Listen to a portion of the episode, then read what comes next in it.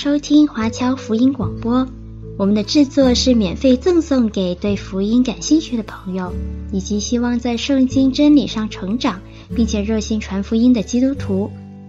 您可以透过电话和电邮向我们索取，或浏览我们的网站 cgbconline.org 来了解我们的最新资讯和制作。您也可以在 Apple Podcast、Google、Spotify 以及 SoundCloud 等各大 Podcast 平台的手机应用程式上搜索 CGBC Online 或加拿大华播来收听华播的制作。我们也欢迎您以自由奉献的方式来支持我们的事工。再次感谢您的收听。在这边我也说一句哈，很多人都说：“哎呀，上帝，你如果让我赚了这笔钱，我就拿多少钱来奉献给你。”我告诉你，这是一般民间信仰，在上帝面前不可以这个样子。在上帝面前不是说：“哎呀，我跟你谈一个条件，说上帝让我把这房子卖了，然后就拿多少钱来奉献给你。你让我做成这笔生意，然后我就奉献给你。”我告诉你，这是土地公的信仰。我们的上帝不是土地公，我们上帝是万王之王。不是我有没有做成生意，我看到人有需要，我就要帮助他；我看到人有需要，我自己有力量，我就去帮助他，而不是跟上帝在那里谈条件。切记，不可以跟上帝谈条件。记住，不可以跟上帝谈条件。好了，弟兄姐妹，你记得上次你听我讲到的时候，我讲的说，再出发，听过这边信息的举手。再出发，听过这边信息举一下手。OK OK，请把手放下。没听过的，回头到网络上再去听。我讲的时候，新的一年，让我们一起再出发。那我现在讲，跟你讲第二篇，站起来，一起说站起来。再说一遍，你记得我讲了再出发里头有几个几有几个重点。第一个是忘记过去，第二个是设立目标，第三个是采取行动，第四个坚持到底。记不记得？记得不记得吧？一起说：忘记过去，设立目标，采取行动，坚持到底。再说遍，第一个忘记过去，设立目标，采取行动，坚持到底。你已经开始，至少开始做了其中几项的，请你把手举起来。你有照着这我的我听到的信息去做的，请把手举起来。哎，其他没举手了，我真的要跳楼了，跟你说。怎么讲你都只是听而不做，你就不可以听了要去做。所以如果没有做的，你就记得回去开始做。哎们，你开始设立目标，然后开始采取行动，好不好？开始采取行动，好。好，今天我跟你讲，站起来，一起说站起来。再说一遍，再说一遍。以赛亚书第六十章，我们一起看一下这个经文，我们一起读来。兴起发光，因为你的光已经来到，耶和华的荣耀发现照耀你。看那黑暗遮盖大地，幽暗遮蔽万民，耶和华却要显现，照耀你。他的荣耀要现在你的身上，万国要来救你的光，君王要来救你发现的光辉。举目向四方观看。众人都聚集来到你这里，你的众子要从远方而来，你的众女也要被怀抱而来。那时你就看见有就有光荣，你的心又跳动又宽敞，因为大海丰盛的货物必转来归你，列国的财宝也必来归你。六七以赛亚书第六十章到第六十六章，这是上帝应许以色列要复国的一个恩典，一个应许啊。所以这差不多七章的圣经里都充满着荣耀，充满着恩典，告诉以色列人说，神的荣光将重新临到他们的中间，被掳的百姓会归回来，各国都要来朝拜上帝。这个不单单指的是属。属地的以色列国，上帝对他们的应许，这个应许确实成就。你现在看到，在以色列人中间，上帝正在做这些事情。上帝确实照着这些话，成就在这一个物质的以色列、有形的以色列的身上。弟兄姐妹，这里指的也是指我们这些神的儿女，上帝给我们的应许。阿们。如果这个不是给我们的应许，你就不要读这个经文了。因为他只给以色列人，以色列人读就好了。而我们要读的原因是什么呢？是因为这也是上帝给我们的应许，告诉别人这是上帝给我们的。第一节经文，刚刚我们读的第一节经文，上帝就说什么呢？他说：“兴起发光。”一起说：“兴起发光。”他说：“因为你的光已经来到，耶和华的荣耀发现找你。兴起这一个字是什么？这个字就翻译作什么？就翻译作 stand up，就是这个意思。rise up 就这个意思，就站起来的意思。告诉以色列百姓，告诉耶路撒冷，特别这边指的是耶路撒冷，你不要再因为亡国，因为仇敌，因为异族的人。”把你们这城毁了，把你们的百姓掳去了，所以你们就变成一个非常荒凉的地方。你们就在荒凉中哀哭，在荒凉中伤痛，在荒凉中流眼泪。上帝在这边告诉他们说：“说不要坐在灰尘里头哀哭，不要坐在泥巴堆里头打滚。”上帝跟他讲什么？Stand up，站起来。Amen，一起说站起来。再说一遍。再说一遍，他说：“站起来你就会发光。”一起说：“站起来你就可以发光。”你无法躺在泥堆里头发光，你无法坐在地板上哭着在那里发光，你是站起来了，擦干眼泪就会发光。哎们，你站起来就会发光。一个人只要站起来就发光，一起说：“站起来就发光。”历代神的儿女，都看见在他们身上。当他们站起来的时候，他们就为主发光。约瑟就是一个例子，约瑟就是一个清非常清楚的例子。他被哥哥们卖卖到了埃及，然后又被这个这个波提法陷，被波提法的老婆陷害，下到牢里头去。好，下到牢里头。但是你看到这个人面对这么多的难处，但是他说，他就从这中间站起来。第一个，他从气绝中站起来，一起说，从气绝中站起来。别人忘了他，别人已经忘了他，但上帝有没有忘记？上帝有没有忘记？别人丢掉了他，告诉我，上帝有没有丢掉他？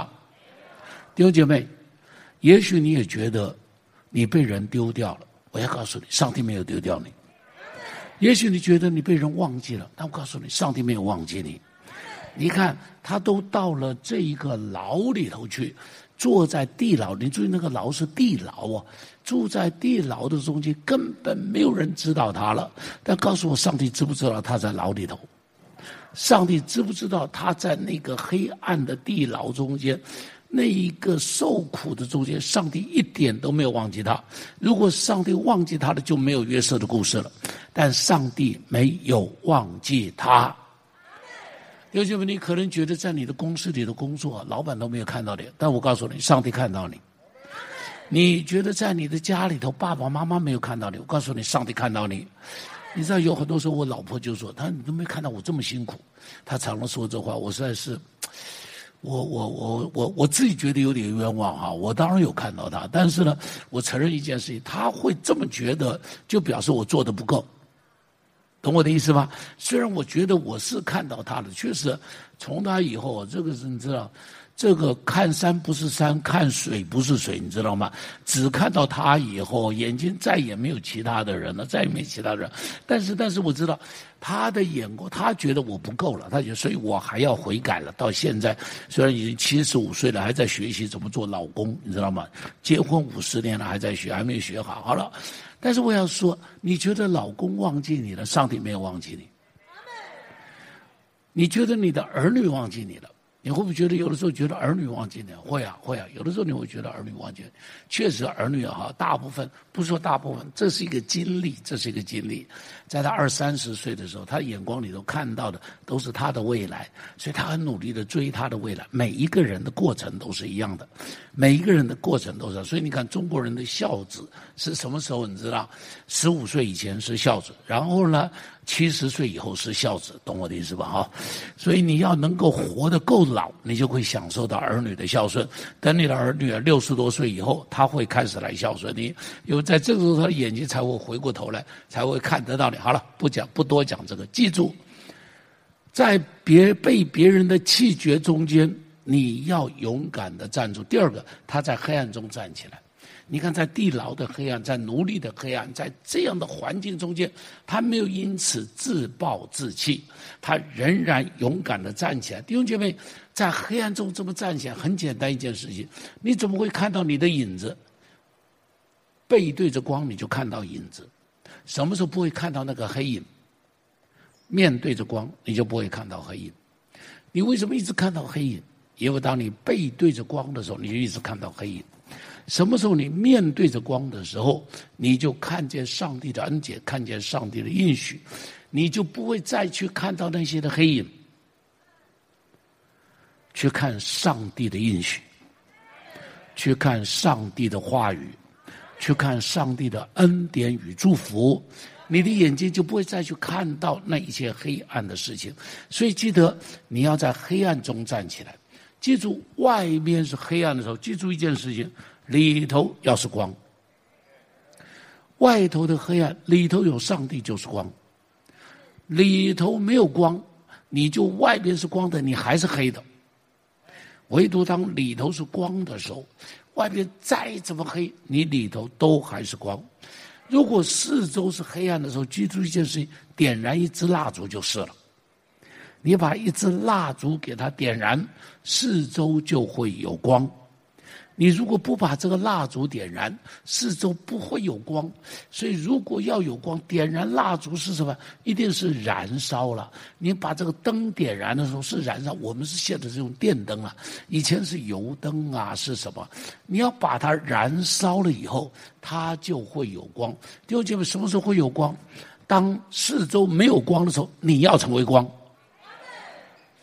你不是去单单寻找光。你要发出光来，就会不一样。第三个，你看他在卑微中站起来，他是一个奴隶，别人看他是奴隶，人家看他是囚犯。但是你记住，上帝看他是什么？哎们，大声一点！上帝看他是什么？所以他在卑微的中间要活出那王子该有的样子。你要知道，当你自己认为你是王子的时候，你就记住一件事情：你记住一件事情，说话要像王子，走路要像王子，做事要像王子，品德要像王子，眼光要像王子，生活要像王子。很多的问题，中国人讲啊，戏子穿上了龙袍还是戏子。听懂这句话吗？他说唱戏的人呢，哈，对不起，古代我们中国人把唱戏的人看的是很低的，哈，所以这个这个这个这个这四龙工商到最后的时候才是戏子啊，什么这些，这这对不起，这是以前的眼光哈。那么他说这个唱戏的人，他穿着龙袍，演着这个什么光，演着这个这个这个皇帝，好，但是呢，穿上龙袍了。演皇帝，但他还是一个戏子。你记住，你不是穿上龙袍，你是里头是王子，你的生命是王子。你要用王子的眼光来看你自己。我觉得有一个故事，我不知道是故事，呃，它的真实性怎么？因为都是在书本上看到的故事。他提到沙皇。在俄国，这个沙皇，呃，俄国革命把沙皇干掉的时候，一家都死掉了哈。那么，据说他有个小公主，那么被抓到了，这个小公主就放到这个劳改营里头。然后呢，他们就让这个小公主去做什么洗马桶啊，什么做很卑贱的事，很卑贱的事。但是她每一天都很热情的在那里做，别人就骂她说：“你不过是一个。”王国的这一个呃，王国的这个什么，这个这这个这个，就是用那种那种话来咒骂他。他说一句话，他说：“我纵使在洗马桶，但我里头还是一个公主。”他不是看自己是那个很卑微的，他看自己是一个公主。弟兄姐妹，你可以被人轻看，记住自己不可以轻看自己。我再说，自己不可以轻看自己，所以你不要看到有学问的人在他面前就不敢讲话了，看到有钱财人在他面前就不敢讲话，手足无措了，看到有地位的人就手足无措，没有这回事情。你是王子，所以你永远不要轻看你自己，而且记住，我可以被人轻看，但记住一件事情，你绝对不可以活出被上帝轻看的事情。不可以活出让上帝失望的事情，你一定要活的让上帝会为你鼓掌，这个叫站起来，这个叫做站起来。弟兄姐妹，他在挫败中站起来，照人看你真是挫败，你被哥哥卖掉了，然后呢，你成为奴隶了，然后呢，又被这女主人陷害了，然后到了牢里头去，你简直没有希望了。大家永远会忘记你，你永远在牢里头，不像我们现在老判刑，判了几年把你放出来嘛。以前没有这样子嘛，你就永远在牢里头，永远在牢里头。但是记住，记住，一次的挫败不代表永远的失败。在挫败中学什么呢？在挫败中你要学信心。在挫败中要学祷告，信心在哪里学？就是有挫败，所以我要学。信心是学来的，信心不是听到听来的，信心是在挫败中操练出来的，信心在风浪中操练出来的。在挫败中学祷告，祷告在哪里学的？有难处你才会祷告。你看一个得肿瘤的人，你看他天天跪在那里祷告。如果一个做肿的平常人告诉你要祷告一个钟头，我告诉你。很困难，很困难的，我知道了。我讲了很久，我也知道，很少人是真的每天可以去祷告一个钟头的。但是我告诉，当他得了肿瘤以后，我告诉你，他就天天在那里喊主啊，主啊，救我！不要牧师讲了，他就在那里学了。挫败中是可以学祷告的，在挫败中你就学谦卑嘛。人什么时候会谦卑？就挫败了才谦卑嘛。人什么都是成功的时候，怎么会谦卑？不可能谦卑的。在挫败中学宽广，在挫败中学知识，在挫败中学依靠上帝，在挫败中学习站立在神的恩典里头，在挫败中就会学习紧紧抓住上帝，躲在他的翅膀之下。你在挫败中，你才知道怎么样站在神的能力里头。记住，每一个圣徒都不是一次就成功的，每一个圣徒的生命中间都有非常多、非常多、非常多挫败的经历。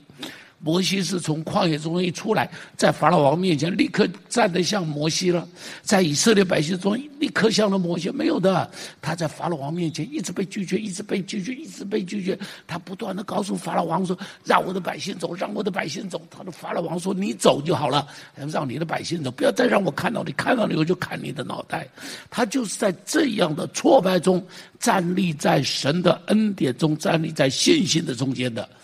你以为大卫一出来就做王吗？包含扫罗，你以为扫罗当撒母耳膏了他以后，他立刻做王？没有的。扫罗撒母耳膏了他以后，以色列人瞧不起他的。你知道他是哪里的人？他是基比亚人。基比亚什么？基比亚是一个非常卑微、非常羞耻的一个城市，因为在这个城市里头曾经发生过，就是他们轮奸了一个妇人，把这妇人轮奸致死。然后以色列人来这个地方说：“把你们的凶手交出来。”他们不肯交出来，于是以色列把基比亚全城的人灭掉了。就是这样一个城市，所以这个城市是一个丢脸的，是抬不起头来的，在以色列人中间非常卑微的一个城市。所以从这个城市里头挑了一个人出来要做以色列人王，所以以色列人说我根本瞧不起他。所以扫罗出来的时候，是以色列人根本瞧不起他，他是在这个中间变成。变成了以色列的王的，变成了以色列王的。巴摩西，我刚刚讲说，在法老王面前被拒绝，在以色列人面前也是被拒绝的吧？他好不容易把以色列人带出红海了，这一让以色列人都要听他了吧？没有，在旷野中间，以色列人不断不断的挑战他。第一个挑战他的就是他的哥哥姐姐亚伦跟米利暗，两个就挑战他。他他们结束以后，就谁挑战？可拉，可拉是什么？可拉是利未族的族长。是他的族兄弟，而且带着两百五十个领袖一起挑挑战他，说：“凭什么你站在那里？你跟我们一样血肉之躯，凭什么你做我们的头？”你看见他就被挑战，不但是这样子被挑战。你知道，当这个两百五十个人被上帝审判以后，你以为以色列人立刻就开始听他的？没有，第二天以色列人第二天哦，以色列人就来对摩西说。你害死了以色列的领袖，你杀了以色列人的百姓，你要负责。哎呀，你你如果是摩西，告诉我沮丧不沮丧啊？沮丧的要命！我凭什么把你干嘛把你们带出来自找苦吃？你做奴隶就做奴隶到死就算了，干我屁事啊！但是呢，但是呢，但是呢，那是上帝的呼召在他的里头啊。他就站在这样子的挫败中间，坚持下去，坚持下去，以至于变成了摩西。弟兄们，你在挫败里头，对不对？挫败里头正好是磨练你信心的时候，让你学谦卑的时候，学宽广的时候。挫败正是让你在这个地方学恩典、学祝福的时候。没有一个人是一次站起来，所以你要像约瑟一样，从挫败中站起来，从气绝中间站起来，从卑微里头站起来。第二个，你看大卫的，大卫站在歌利亚的面前，有没有看到？大卫在歌利亚的面前站着，那时候他站在恐惧里头，全体的百姓都怕的发抖，在那个地方，大家都非常恐惧在那边。只有大卫站出来，他说他算不得什么，他上帝帮助我打败了熊，上帝。帮助我从狮子口里头把羊抢出来。歌利亚算什么？他站在恐惧的中间。当他站在恐惧的中间，以色列百姓通通的勇气都被带起来了。圣经中间讲的，人若心中害怕，力量就微小。这这一点上面讲的，事实上就是这样嘛。你看，我可以走在这里，对不对？你看我走着不会掉下来吧？虽然这么老了，走着还是不会掉下来。你看这宽度大概三十公分，我可以走，对不对？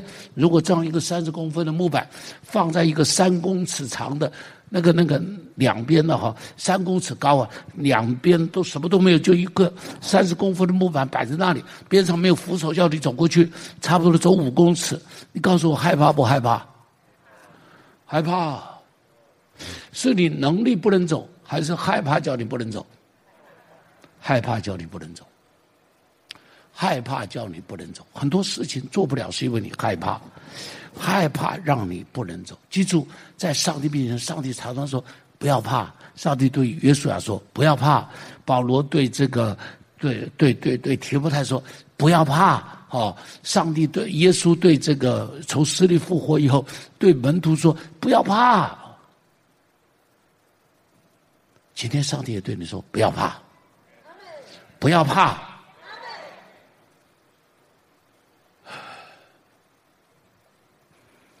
里头害怕，外边就不能够打仗。他从恐惧里头站起来。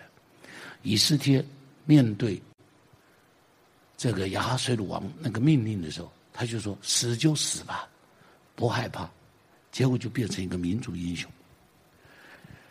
别人看见格利亚是巨人，大卫看到有比他更大的，那叫上帝。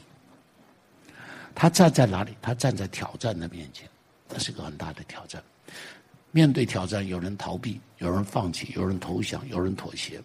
但记住，面对挑战的时候，要有能力，要有坚持，要有智慧。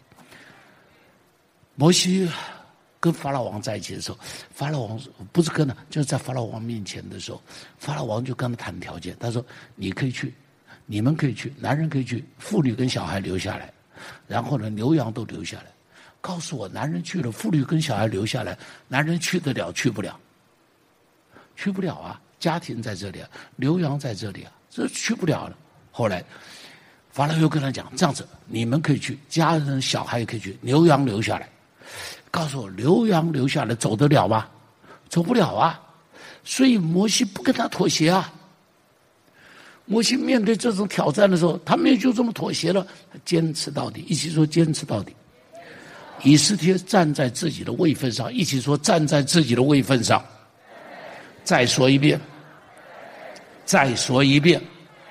你记得这是亚哈随鲁王的命令，说要把以色列人全部都干掉，全部都杀掉的时候，他的养父莫底改就来跟他讲说：“你去见国王。”他说：“我不能够见，国王没有找我就不能够见，国王没有找我去找见他的时候，我被砍脑袋。”他的养父就跟他讲说：“你今天做了王后，你以为自己？”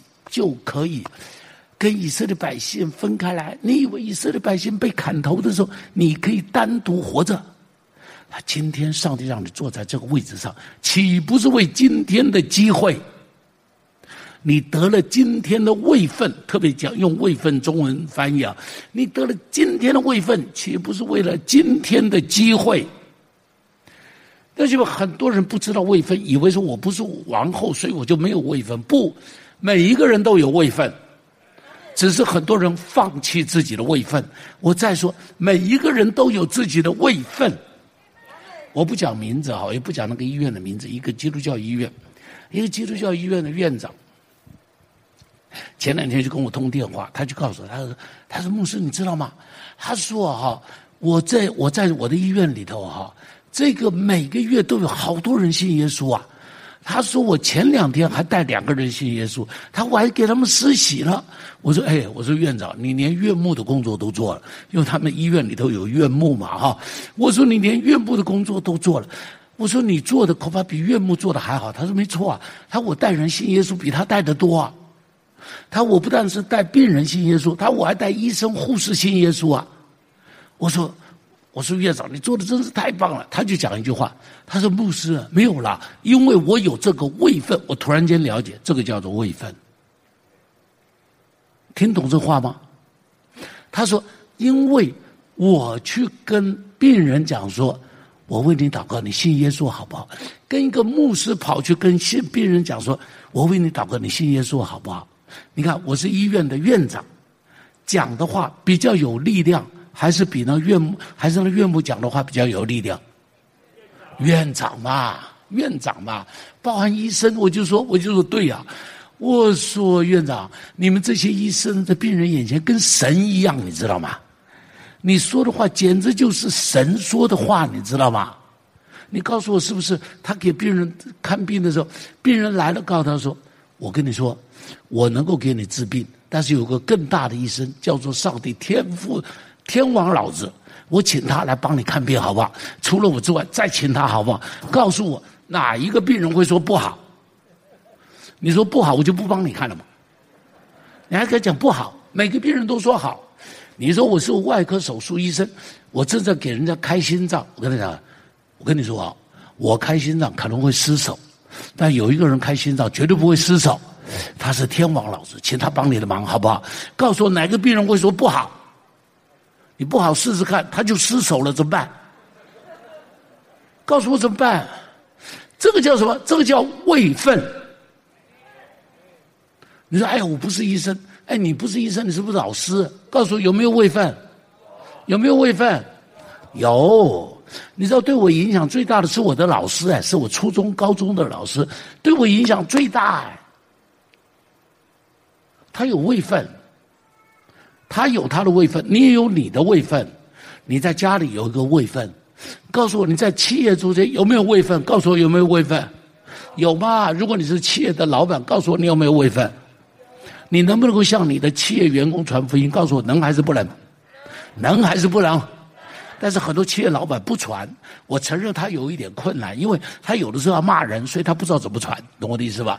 有时候骂人三字经都还说叉叉叉，然后才开始能够讲话，这样子他就没有办法传福音了。他有这个困难，我承认，我承认。有的时候他要开除人，哦，他在他的企业中他非开除不可。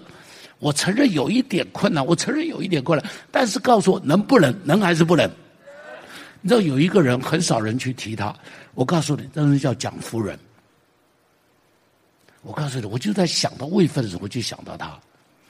你知道他用他这个第一夫人的角色，在整个中国中间为神的国做了多少事，你知道吗？你大概不知道，你大概不知道。我告诉你，像我们这个年纪年的人都知道一个运动叫做新生活运动，知道不知道？我们这个年纪都知道新生活运动。新生活运动怎么来的？你知道谁在推的？蒋夫人推的。你知道在全中国在民国二十几年的时候推动新生活运动，就是要改变整个民族的那个文化、那个态度、那一个那个礼仪。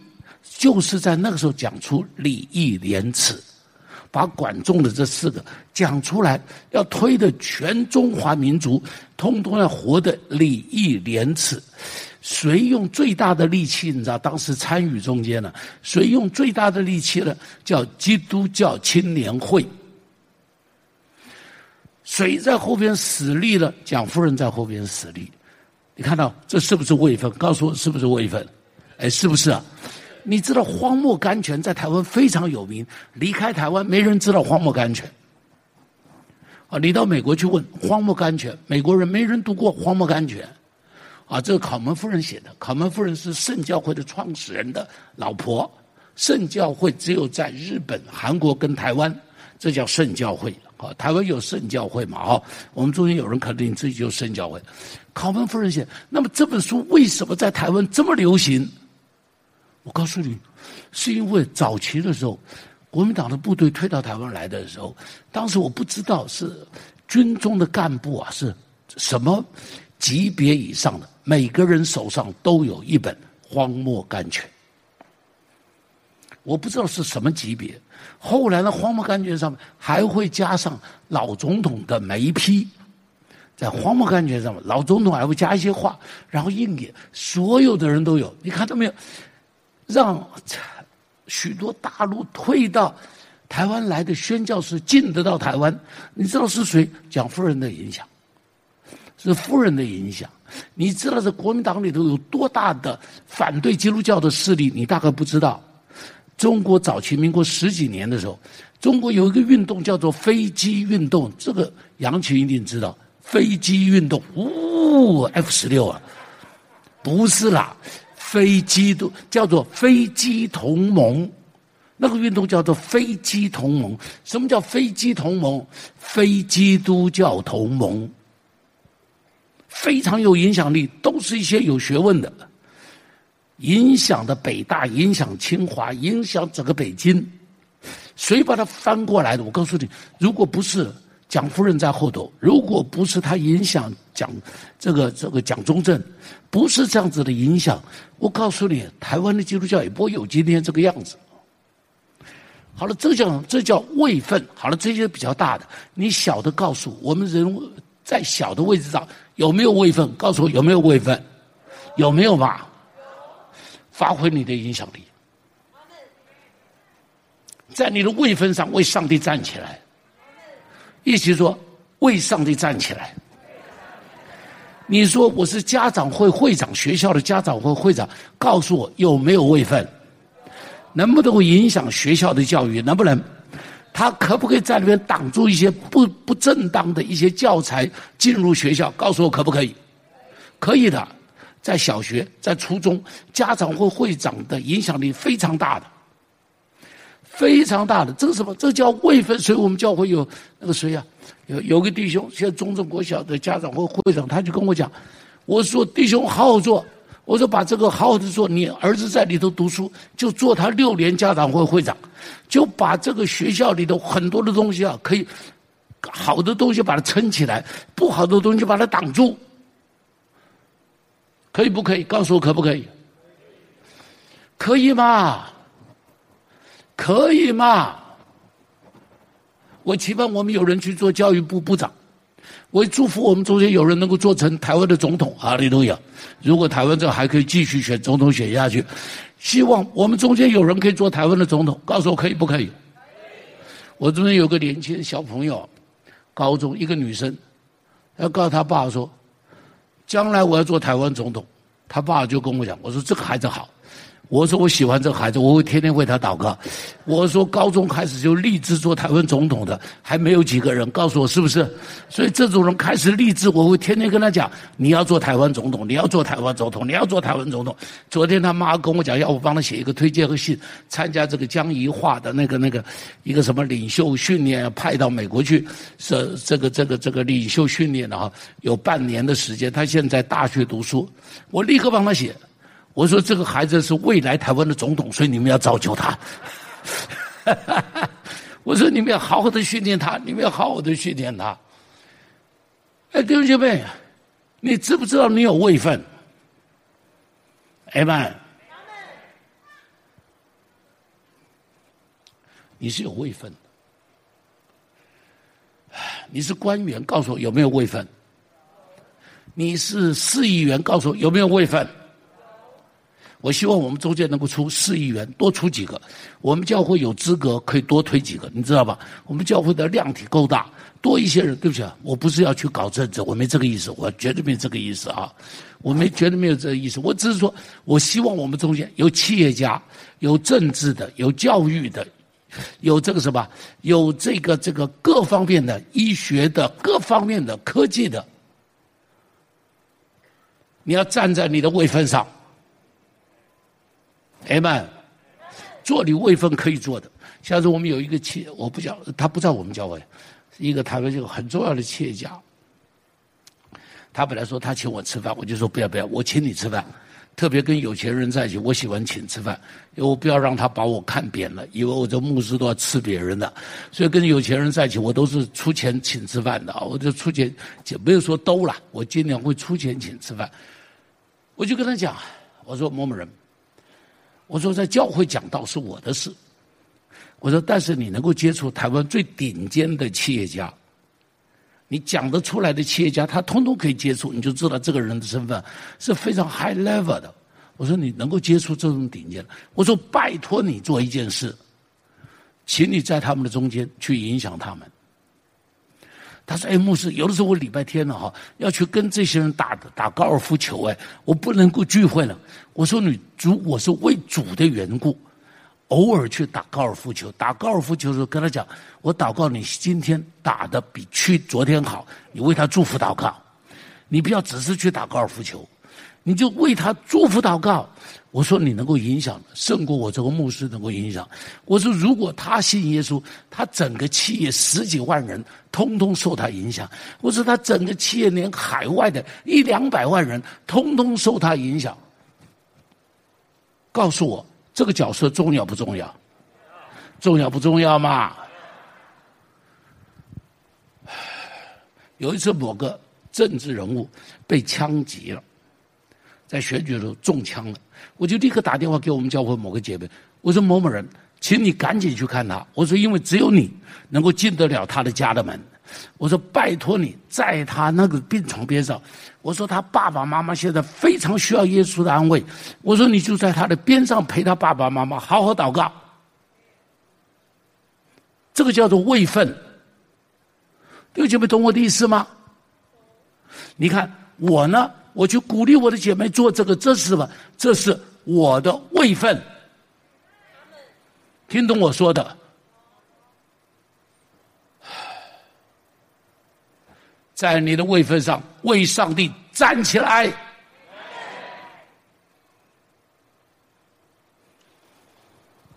唉，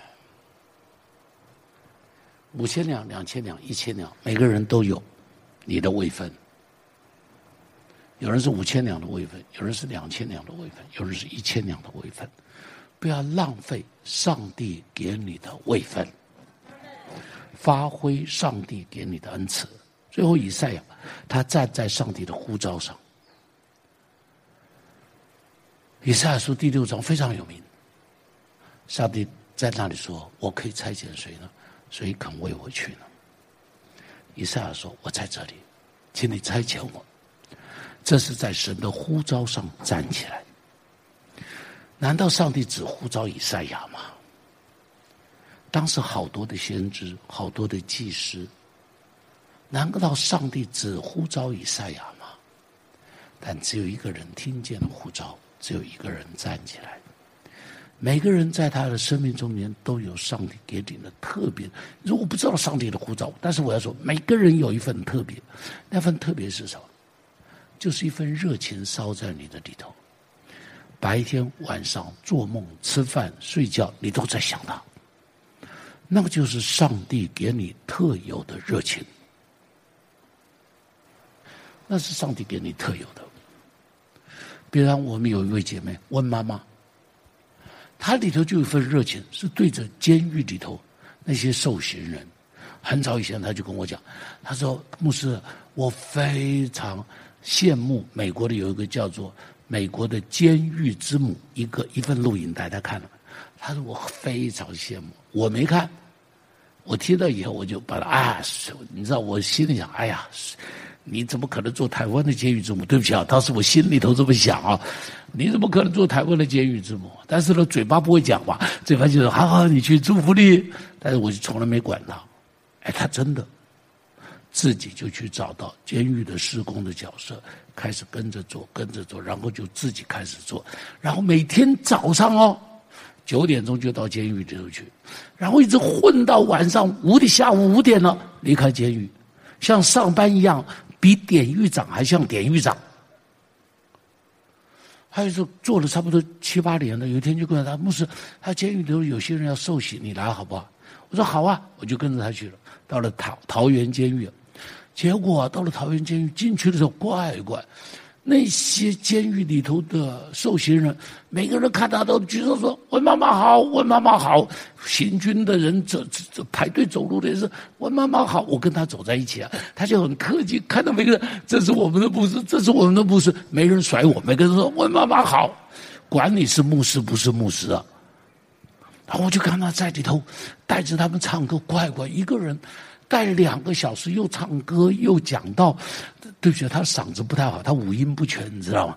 啊，他唱的歌哦，都不是我们教会里头唱的歌，他唱歌都是那种把阿卡西改编过以后的福音歌曲，你懂我的意思吧？日本的那个饮酒的那个酒酒廊里头啊，他一个人就在那头弄，然后就是说多少人受洗，一洗乖乖一百五十个。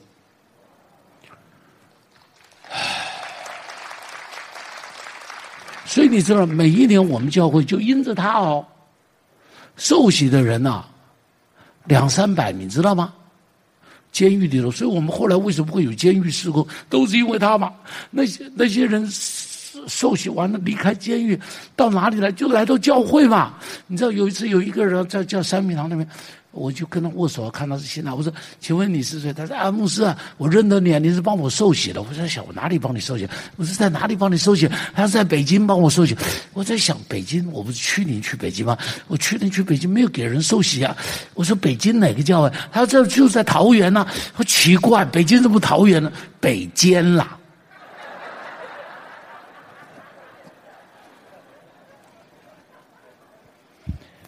哎。就是这么多人来了，你知道？来了以后怎么办呢？没有工作啊，要想办法给他们工作啊。好，当时我就叫他们扫地啊，然后给他吃便当啊。然后我想这不是长久之计啊，或者是好了好了，给他们开个饺子工厂吧。然后就开开饺子工厂，就这么做出来。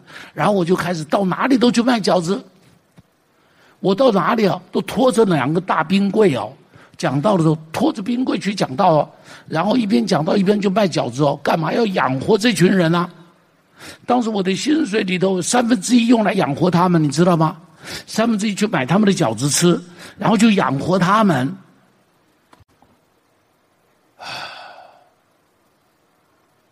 做了十几年，到后来我做不动了，我才把它交手。唉，但是因为有一个人站在他的位分里头，站在他的呼召里头，对不起，弟兄姐妹。